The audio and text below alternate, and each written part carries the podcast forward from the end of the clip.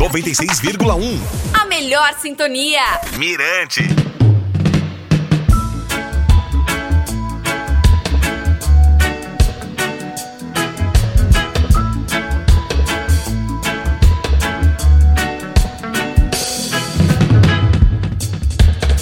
Fala galera, tudo bem, gente?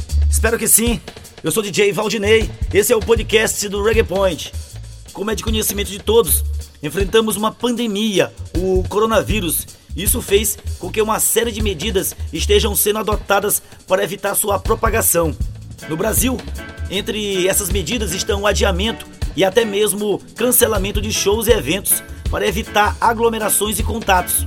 Em São Luís, não muito diferente de outras localidades, as produtoras e instituições culturais passaram a emitir avisos informando o público sobre essas mudanças.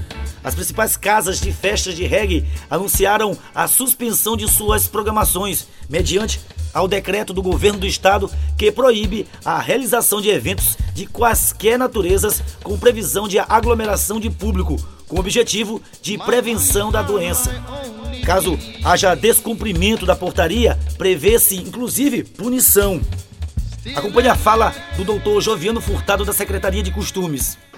E a gente esclarece também que está suspenso é, qualquer autorização. Não estamos pedindo nenhuma autorização para eventos com reunião de públicos, com base no decreto é, do governador. E dos 52 eventos que já estavam autorizados para este final de semana, foram todos suspensos.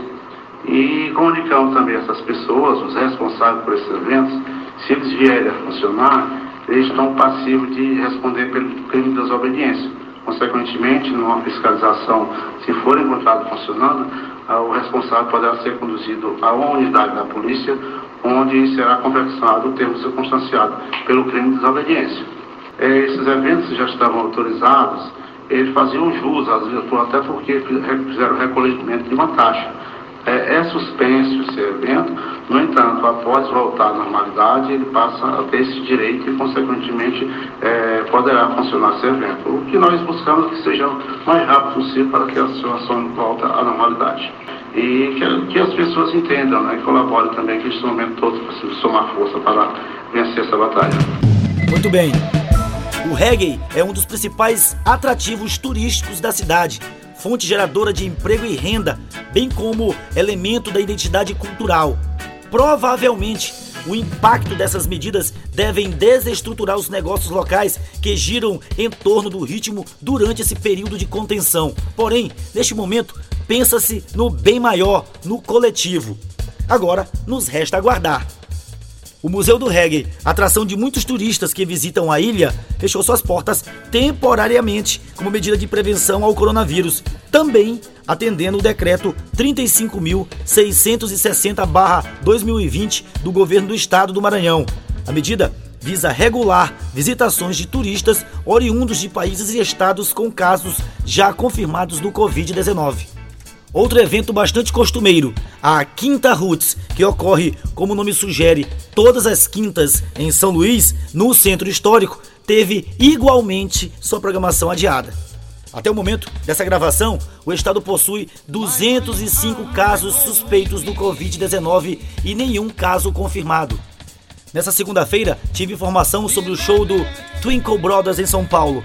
Para você que tem me abordado sobre o assunto, a produtora responsável pelo evento divulgou que, por enquanto, seguem confirmados os shows da banda nos dias 29 e 30 de maio. Segundo a mesma, estão acompanhando a evolução da pandemia do Covid-19. Há quase três meses dos shows, esperam que seja tempo necessário para o enfraquecimento dessa crise. Fora do país, dezenas de shows de reggae foram adiados por conta do Covid-19, como por exemplo o California Roots, que contaria com a presença do astro internacional Jimmy Cliff. Em nota, o artista disse que deseja força e coragem diante dessa terrível doença.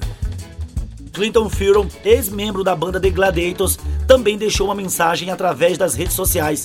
O cantor disse que não estamos sozinhos nesse momento, o melhor que podemos fazer é mantermos um ao outro em segurança, orar pelas pessoas e direcionar nossos pensamentos para o mundo.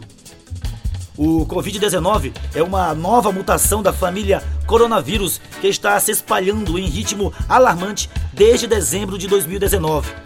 A China foi o primeiro país vítima da epidemia, com infecções e mortes confirmadas em todas as suas províncias. Desde então, a presença do vírus foi confirmada em quatro continentes, incluindo a América do Sul, com casos no Brasil, Argentina e Chile. Vamos torcer para que tudo fique bem o mais breve possível. Galera, até a próxima quinta-feira. Mirante FM 96,1. Siga Mirante FM nas redes sociais e acesse mirantefm.com. 96,1 FM. Mirante FM.